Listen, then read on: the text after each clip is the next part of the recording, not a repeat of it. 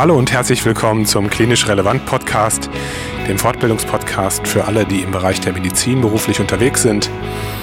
Mein Name ist Kai und ich freue mich sehr, dass du heute eingeschaltet hast. Ich habe mir heute vorgenommen, keine langen Vorreden zu schwingen. Du hörst heute einen Podcast aus dem Themengebiet der Pflegewissenschaft, gestaltet von Professor Markus Rübeler.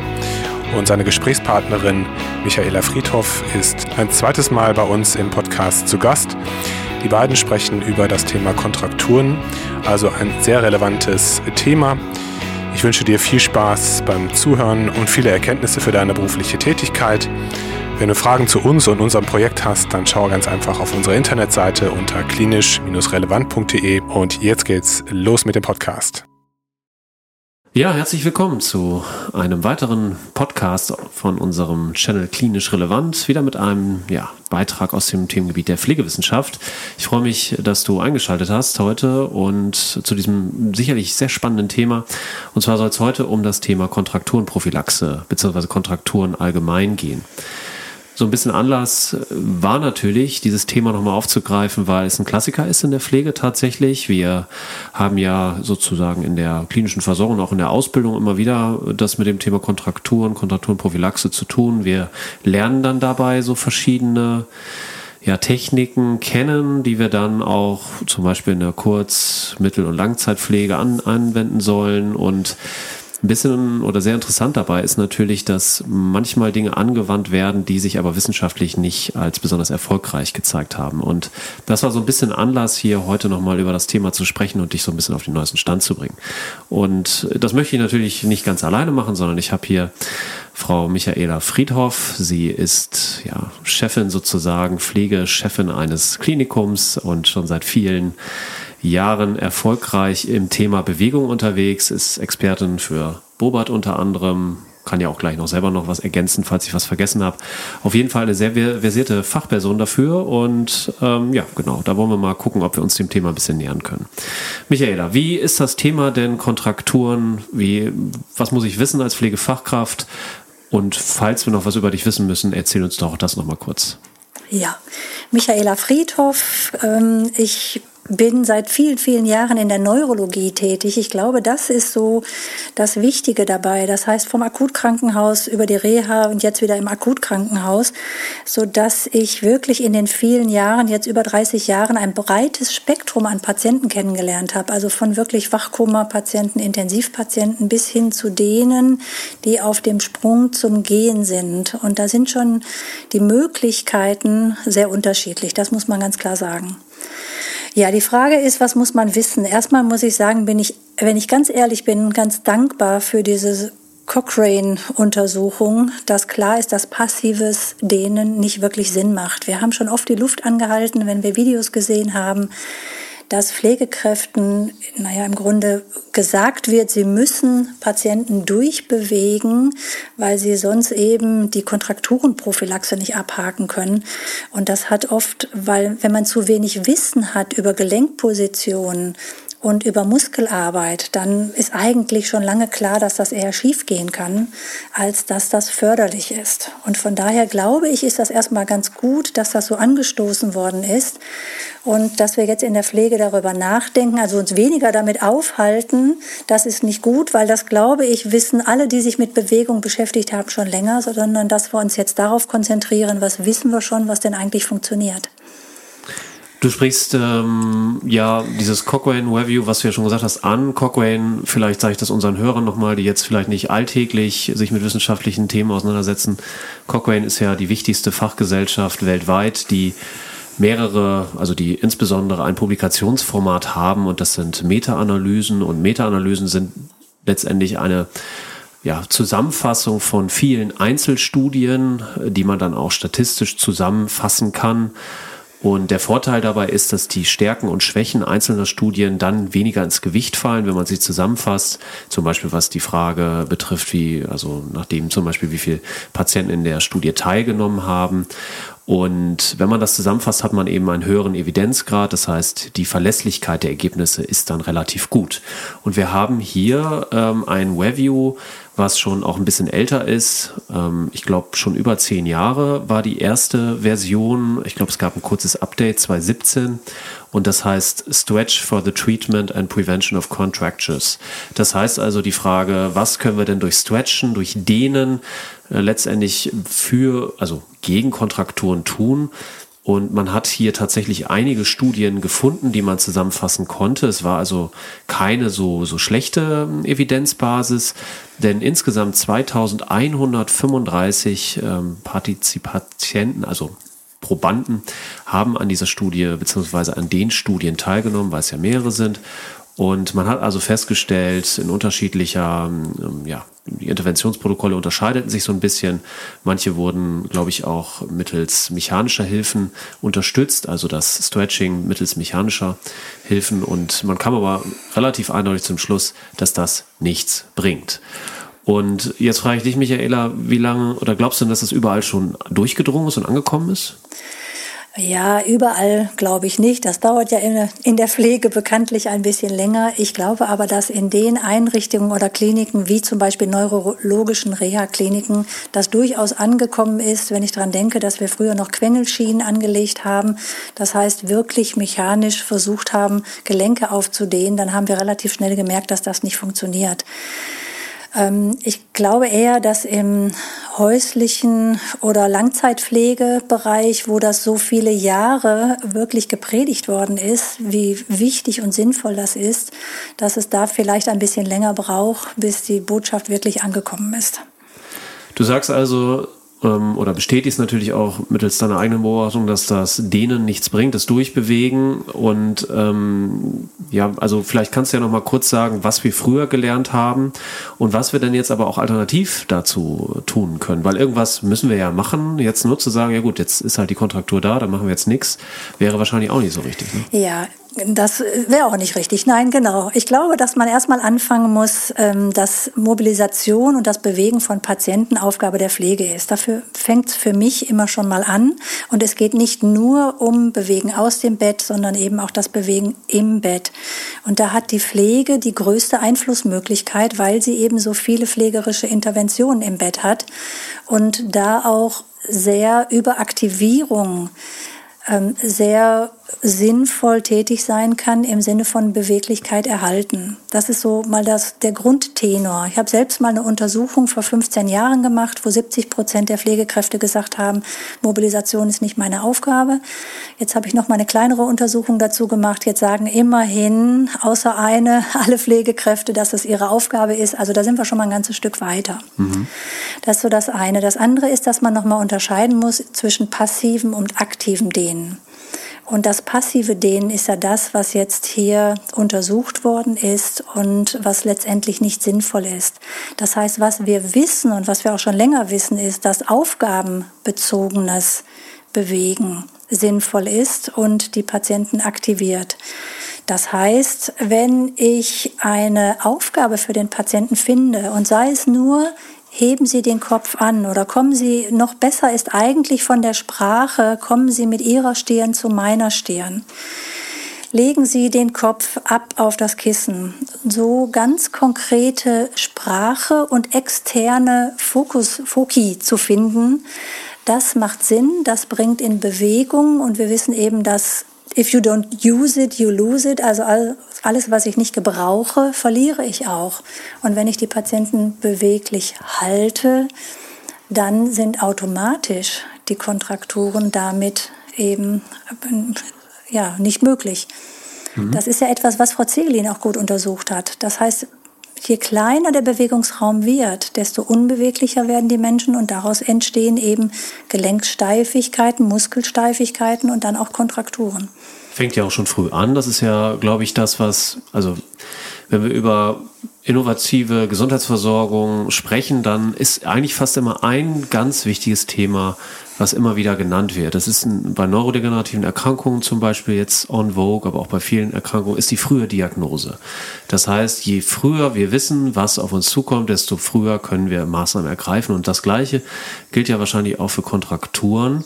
Das heißt, wenn ich schon früh erkenne, dass der Bewegungsradius vielleicht bei einem noch relativ solide erscheinenden Patienten langsam geringer wird, muss ich handeln, bevor ich vielleicht am Ende sage, ja, jetzt erkennt auch noch die letzte Pflegekraft, dass wir jetzt hier eine Kontraktur haben, ne? weil das halt völlig ja. verkrampft ist. Wir haben einen Spitzfuß, wir haben genau. eine völlig äh, immobile Wirbelsäule, die Person bewegt sich eigentlich wie ein Brett, wo ich sage, ja, da brauche ich jetzt auch keinen, keinen wirklichen dezidierten Blick mehr, sondern ich sehe, da gibt es ein Problem. Und ich muss ja schon viel früher schon erkennen, wo entsteht das Problem. Und hast du da eine Empfehlung für?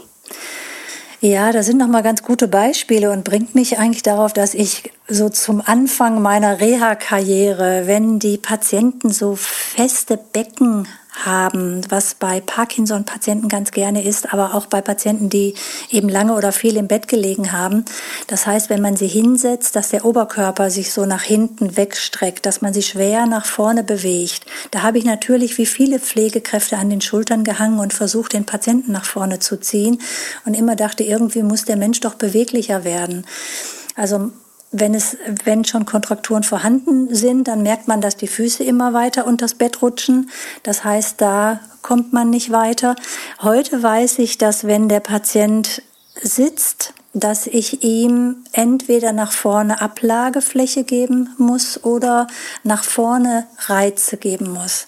Am Waschbecken sieht man das am allerdeutlichsten, wenn der Patient gut im Rollstuhl sitzt und ich ihm sage, dass er den Wasserhahn öffnet oder sich den Waschlappen oder die Creme oder den Rasierschaum wegnimmt, dann muss er nach vorne in die Bewegung kommen.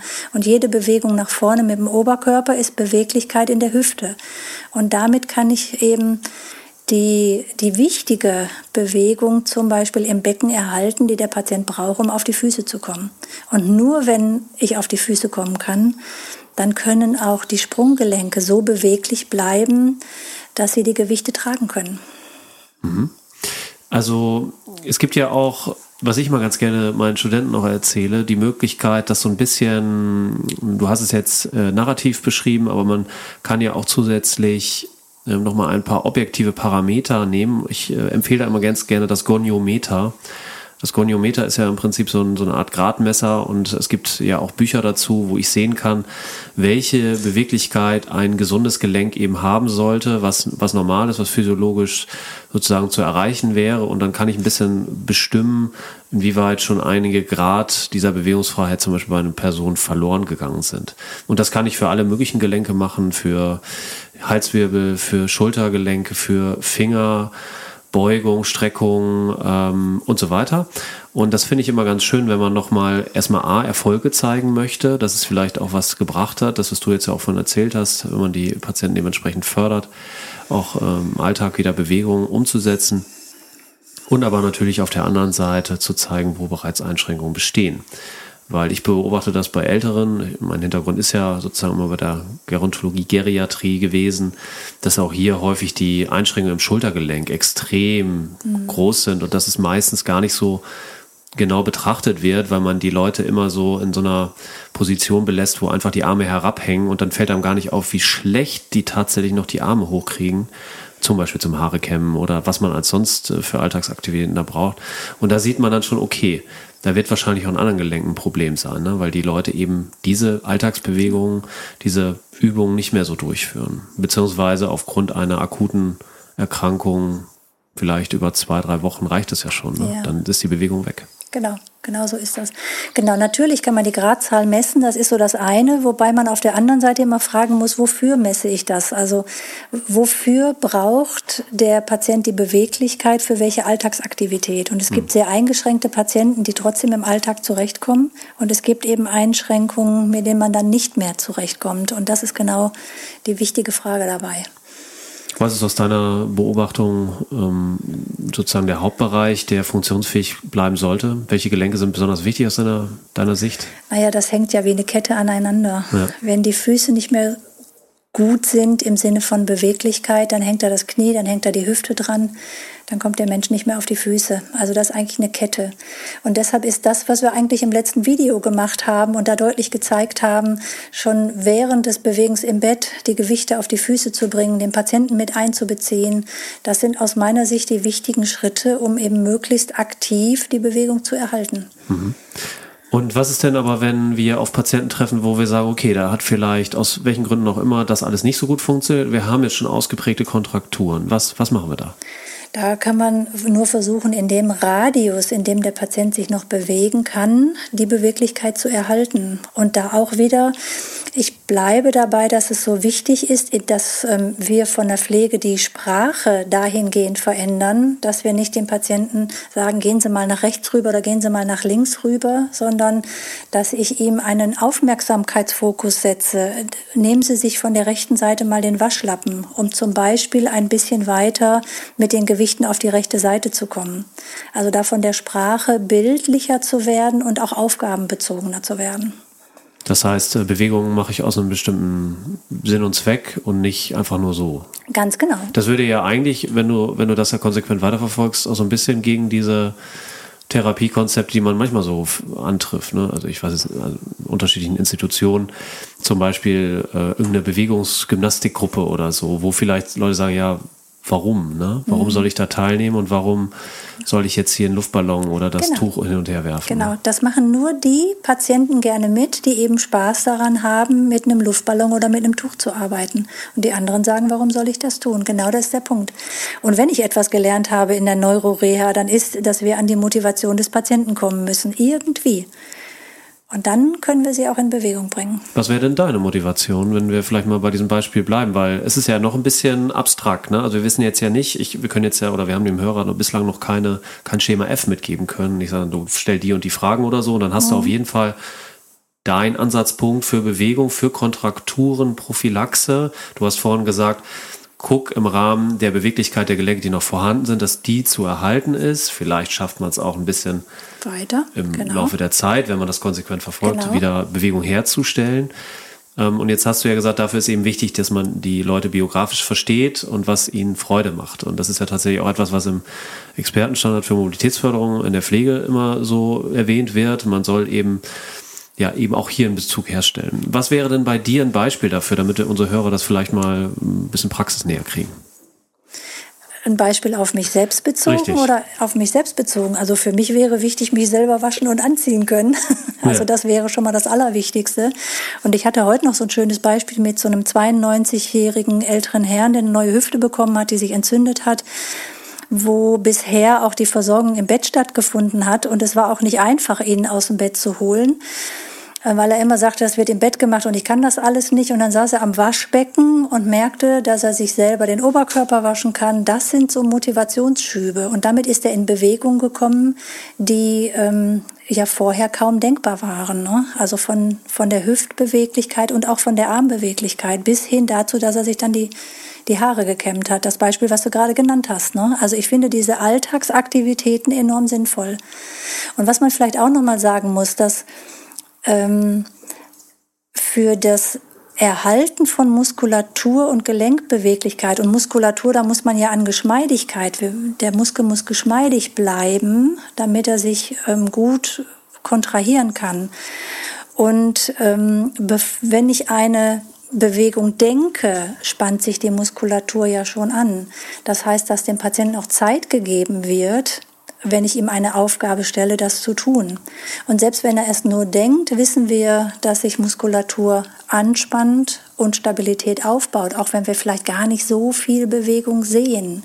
Aber das ist alles förderlich im Sinne der Kontrakturenprophylaxe.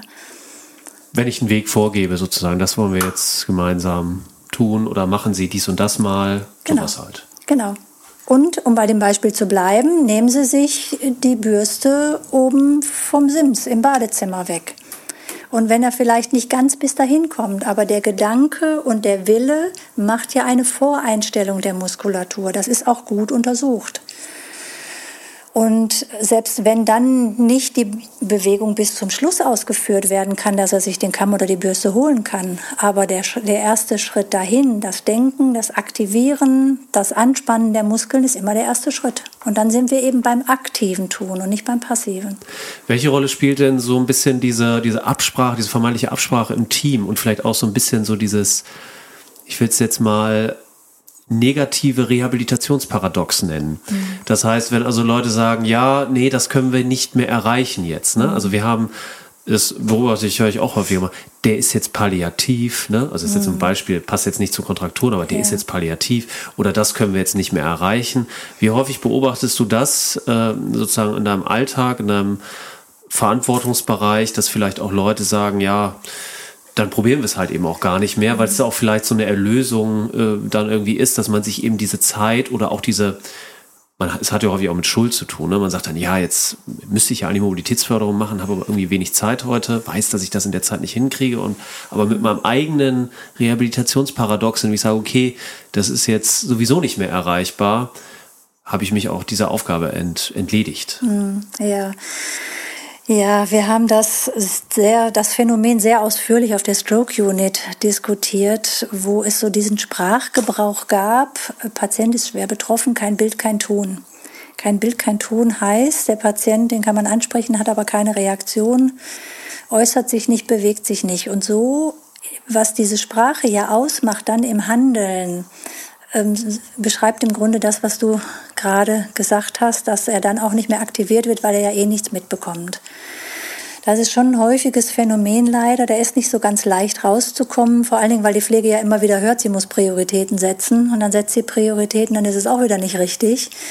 Ähm, ich glaube, dass es gut ist, ähm, wenn die Pflege Handwerkszeug hat. Das heißt, wenn sie weiß, wie kann ich aktivierend bewegen, wie funktioniert Muskulatur, wie fasse ich ähm, Extremitäten an, um jemanden in Bewegung zu bringen, dann nutze ich das automatisch, auch wenn ein Patient palliativ ist. Und dann gucke ich, was geht. Und ich glaube eher, dass wir in der Sprache bei den Pflegenden sag mal, besser werden dürfen und dass Schulungen natürlich auch eine Riesenrolle spielen. Ähm, das bringt mich auch nochmal zu so einem Beispiel aus meiner eigenen Praxis, wo ich auch beobachten durfte, dass äh, eine, eine Patient, der im Bett versorgt worden ist, weil man da sagte, ja, das ist jetzt irgendwie in einem palliativen Prozess. Für mich war das tatsächlich nicht erkennbar, weil ähm, palliativ bedeutet für mich äh, eine Atemdepression, eine einsetzende äh, Schmerzniveau steigt in der Regel und so weiter und mhm. so fort äh, war alles nicht da, sondern was ich gesehen habe, war ein Patient, der halt einfach im Bett lag und der natürlich keinen guten Zustand hatte, weil er ja aber auch deswegen nicht mehr angesprochen wird. Ne? Mhm, ist ja so, dass man genau. da äh, sagt, okay, das ist jetzt hier palliativ irgendwie oder der ist bettlägerig, genau. gehe ich dann halt eben nicht mehr hin, beschäftige mich mit der Person, weil wir uns nur mit Personen beschäftigen, primär die irgendwie Aktivität äh, mhm. zeigen schon. Und das ist ja eigentlich die Tragik. Und was ich eigentlich sagen will, ist, diese Person hatte natürlich auch schon ausgedehnte Kontrakturen. Die konnte man also im Bett drehen wie so ein, also als wenn man, als wenn man unter der Wirbelsäule so ein, so ein äh, Notfallbrett positioniert hätte, auf der die Person festgeschnallt ist. So ähnlich war das, wenn man die Person äh, hm. bewegte, völlig steif. Man, also es war wirklich kein schöner, schöner Moment. Und ich habe aber gemerkt, dass nach einem nach 15, 20 Minuten die Person langsam an Somnolenz gewann, auch wieder ansprechbar war, wieder mhm. Äußerungen mit sich gab. Und da merkte man schon, da ist viel mehr, als wir eigentlich sehen würden. Aber das war natürlich der Zeitpunkt, wo man sagt, jetzt müssen wir weiter. Ne?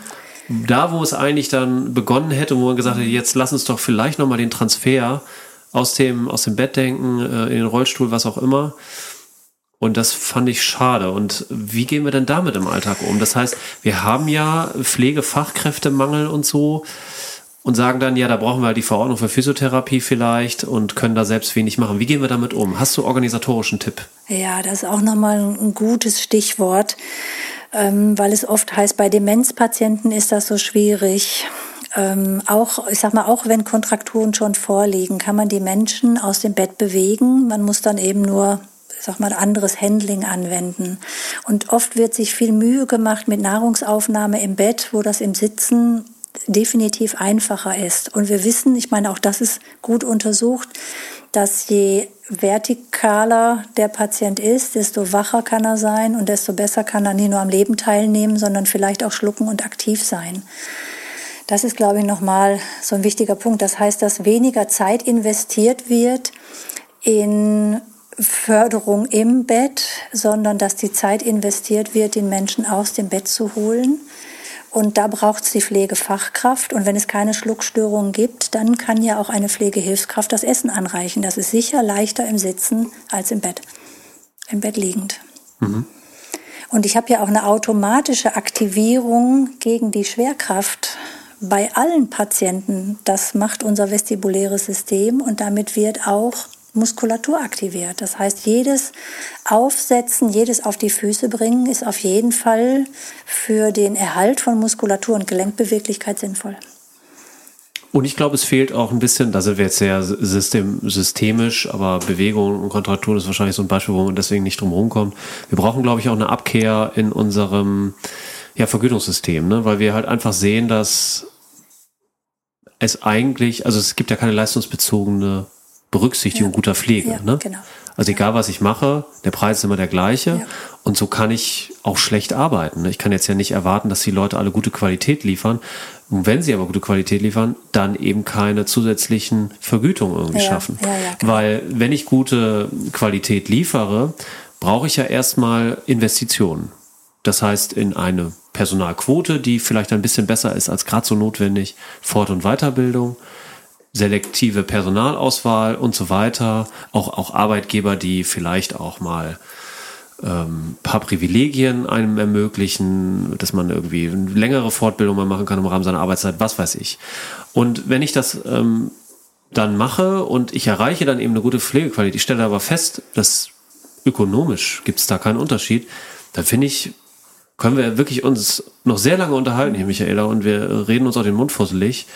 Und da finde ich, müssen wir, ähm, das müssen wir mehr einfordern. Ja. Weil das geht nicht, dass wir zum Beispiel die Möglichkeit nicht eröffnen, dass, hm, wieder ein Beispiel aus der Altenpflege, aber dass wenn ich Personen in eine stationäre Altenpflegeeinrichtung bringe, dass ich, wenn ich sage, ich investiere hier in Rehabilitation und die Person ist vielleicht nach drei, vier Monaten wieder in der Lage, nach Hause zu gehen, mit Unterstützung des ambulanten genau. Pflegedienstes, ja. dass ich dadurch eigentlich Geld verliere, weil die Person verlässt dann meinen Pflegeheim. Der Pflegeplatz ist wieder frei. Und ja, eigentlich nichts davon gehabt. Ne? Ja. Und das geht ja nicht. Also das genau. muss ja irgendwie eine, eine Möglichkeit geben, auch im Krankenhaus oder auch in anderen Einrichtungen das eben umzusetzen. Und ich finde, wir dürfen nicht mehr so sektoralisiert, also immer so, das ist jetzt die Reha-Klinik, das ist jetzt das Krankenhaus und das ist jetzt das Pflegeheim, äh, Rehabilitation zu denken. Rehabilitation muss in jeder Einrichtung mhm. genau. Platz finden. Von Anfang an und wir müssen da Belohnung schaffen. Und ja. warum machen, warum macht das keiner? Naja, das Ökonomische ist ja immer schwer zu greifen. Ich glaube, das, was du angesprochen hast, ist ja ein Thema, dass die Pflege im Moment noch wenig Stimme dazu hat, das wenig auch für sich einfordert und ähm, auch wenig darüber spricht, wie wichtig das eigentlich für den eigenen Beruf ist. Ähm, und dann ich glaube, wenn sich alle Pflegenden mal erheben würden und sagen würden, wir brauchen vielleicht etwas mehr Zeit, um einen Parkinson-Patienten aktivierend aus dem Bett zu holen, statt mit dem Lifter, dann ähm, könnte man schon auch was erreichen. Aber dafür braucht die Pflege eine Stimme und dafür, also die sie sich nehmen muss, so muss, möchte ich formulieren, aber dafür muss sie auch wissen, was möglich ist. Und ich glaube, da gibt es im Moment noch Beschulungsbedarf. Ich glaube, man beschäftigt sich auch allgemein sehr wenig mit so Reflexion über die ökonomische mhm. Rolle im Gesundheitswesen, mhm. habe ich so das Gefühl. Ja, Weil ja. man kriegt dann immer gesagt, mach dies, mach das und, und so. Aber es fragt dann, ich habe noch nie einen erlebt, einen Studierenden irgendwie zum Beispiel, der sagt, ja, aber das müssen wir ja auch bezahlt bekommen. Mhm. Wenn ich das aber im Ärz wenn ich das aber im ärztlichen Bereich vorschlagen würde, dann sagen das auch nicht alle, aber ich sag mal, der jeder zweite oder dritte wird sagen, ja, aber da brauchen wir ja eine extra Vergütung für, sonst machen wir da gar nichts. Und genau. das ist auch völlig selbstverständlich, mhm. dass jede Leistung natürlich auch hier mit einer Gegenleistung vom Gesundheitssystem berücksichtigt ist. Mhm. Und wir machen aber in der Pflege folgendes, wir sagen, macht dies, macht das, übernimmt noch mal eine Aufgabe oder ihr kriegt jetzt irgendwelche Standards, um die Qualität zu erhöhen. Aber es ist gar nicht die Frage, dass man da jetzt sagt, das kostet vielleicht auch Geld. Aber so mhm. ist es ja. Das, ist, das sind ja. die Lebensrealitäten. Ja. Und das finde ich halt ein bisschen verwunderlich, dass wir da so wenig eigentlich argumentieren, weil mhm. ich glaube, wenn wir Kontrakturen, Prophylaxe aktiv betreiben wollen, dann müssen wir gute Pflege belohnen, rehabilitative Pflege ermöglichen durch eine etwas bessere, fokussiertere Mittelausstattung. Und das wäre sicherlich auch ein, ein Weg dahin, weil Kontrakturen sind sicherlich auch, wenn wir ganz ehrlich sind, auch ein äh, Ergebnis von eben nicht aktivierter therapeutischer Pflege die, wo man dann eben keine Zeit hat, wo man sagt, naja, die Schicht, ne, mache ich's mal, mhm. lass ich's mal, ne, weil mhm. ich habe ja, ne, Kollege krank, was weiß ich, morgen dann aber vielleicht. Und so mhm. schleift sich das irgendwie so ein. Da hat man drei Wochen nicht konkret dran gearbeitet und am Ende ist eine Kontraktur, hat sich ausgeweitet und der Spielraum wird immer kleiner genau. und irgendwann habe genau. ich eine Person, die bettlägerig ist. Genau, und dann wird alles bezahlt für die Bettlägerigkeit, aber nicht vorher für die Prophylaxe. Ganz genau so ist das. Oder weil zu schnell auf Hilfsmittel zugegriffen wird. Hilfsmittel kriegt man finanziert. Da können Sie sich einen ganzen Fuhrpark hinstellen, wenn Sie jemanden zu Hause versorgen. Aber ein bisschen mehr Zeit vergütet zu bekommen, um vielleicht aktiv zu bewegen, das ist schwierig. Das wird nicht vergütet. Richtig, weil man hat ja gar keinen Ansatzpunkt dafür. Genau, genau. Wir, wir hatten ja im Krankenhaus äh, den Komplex-Score. Ne? Der, jetzt fällt mir gerade der Begriff nicht, hilf mir mal kurz, also wo man die, diese komplexe Fallpauschale nochmal ab. PKMS. Genau, PKMS. Genau. Äh, danke, Michaela. PKMS, da habe ich mich ja auch ein bisschen mit beschäftigt, ähm, wo wir jetzt gerade bei dem Thema Vergütung waren. Und das ist ja auch ein interessanter Maßnahmenkatalog, der tatsächlich, fand ich, als ich den studiert habe, sehr umfangreich ist. wo ich mir die Frage gestellt habe, ja, können die das überhaupt alles, die Kolleginnen und Kollegen? Weil die müssten ja eigentlich da ausgebildet werden, damit sie die Maßnahmen, die im PKMS berücksichtigt sind, hochwertig umsetzen könnten. Genau. Und was man dann aber so hörte, war jetzt ähm, dass es dann doch eher darauf ausgerichtet war, dass man versuchte, diese Pauschale auf jeden Fall abrechnen zu können, aber bei der Maßnahmenergreifung, Schulung, Ausbildung und dann Durchführung der Maßnahmen weniger so hinterher war. Ja. So dass es dann doch irgendwie nur so eine, so eine Subventionierung war, aber letztendlich nichts, also nicht die Impulse geliefert hat, die man sich ja eigentlich erhofft mhm. hat. Also eben der erste Versuch, vielleicht auch DRG-mäßig die Pflege etwas besser abzubilden. Wie hast du das wahrgenommen? Ja, im Grunde so, wie du das beschreibst. Also das ist schon eine bessere Vergütung für schwere beeinträchtigte Patienten gewesen, aber es ist eben ein Dokumentationssystem gewesen, wo niemand geguckt hat, was wirklich inhaltlich stattfindet. Da stand zwar viel drin, da stand auch viel Gutes drin, gar keine Frage. Und auch diese Versorgung mit zwei Personen, ähm, ob man daran immer schwere Pflegebedürftigkeit festmachen kann, das sei auch die Frage. Aber da hat niemand hingeguckt, wie das wirklich inhaltlich gestaltet ist. Und die Pflege war, war ja in dem Dilemma über lange Zeit jetzt, dass sie gesagt haben, wir füllen den aus, aber ob das alles so stattfindet, ist fraglich. Ich spreche das jetzt mal aus, weil ich weiß, dass das unglaublich vielen Pflegekräften ähm, mit diesem PKMS-Bogen so schwer gegangen ist. Sie mussten den natürlich ausführen. Sie wollten auch, dass das Geld reinkommt. Aber die Maßnahmen, die da drin standen, wie ich weiß nicht, achtmal Nahrung anreichen, so und so oft zu zweit mobilisieren. Das war nicht immer machbar. Aber es waren, glaube ich, neben den Themen auch schon durchaus hm, therapeutisch pflegerehabilitative Konzepte berücksichtigt. Auf jeden Fall.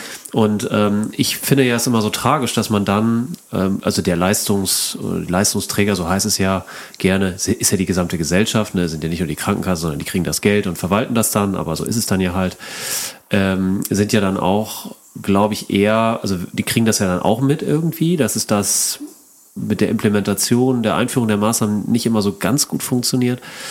Und da glaube ich, was dann gemacht wird, ist, man erhöht die Regulation, also man erhöht die Überprüfungs, den Überprüfungsturnus. Mhm. Aber nicht die aber, Inhalte. Genau, aber nicht, nicht die, die, Qualifikation des genau. Berufs, der genau. Berufsgruppe. Oder frag mal, wie können wir denn andere Wege finden? Also immer wirklich die hart organisatorische Schiene, top-down. Äh, wir überprüfen das jetzt alles noch viel konkreter kann man ja auch machen, ist ja auch ein wichtiges Instrument, aber lange nicht das alleinige. Genau. Sondern man muss ja auch da gucken, wie kann ich die ähm, Berufsgruppe irgendwie mitnehmen, wie kann ich die Schulen ausbilden und wie kann ich vielleicht auch Pflegefachkräfte belohnen, die diesen, diese PKMS, also diese Komplexmaßnahmen auch umsetzen. Also vielleicht auch zu differenzieren. Ne? In anderen Berufsgruppen haben wir das ja auch so, dass man eine Fortbildung nachweisen muss. Genau. Was auch sinnvoll gewesen wäre. Also die Pflegekräfte haben ja irgendwann gelernt, welche Konstellationen sie ankreuzen müssen, damit das zur Abrechnung geht. Wenn man dann nachgefragt hat, es gab Begriffe, wo sie noch nicht einmal wussten, was dahinter steckt. Aber sie haben sie angekreuzt, weil das in der Kombination dann abrechenbar war. Und das war das Problem. Die Gedanken dahinter, hinter PKMS, waren gut. Nur in der Ausführung hat das so nicht funktioniert weil es eben eine Abkehr ist von, also von diesem Mindset auch, dass man genau. sagt, okay, Therapie ist auch ein Teil von uns.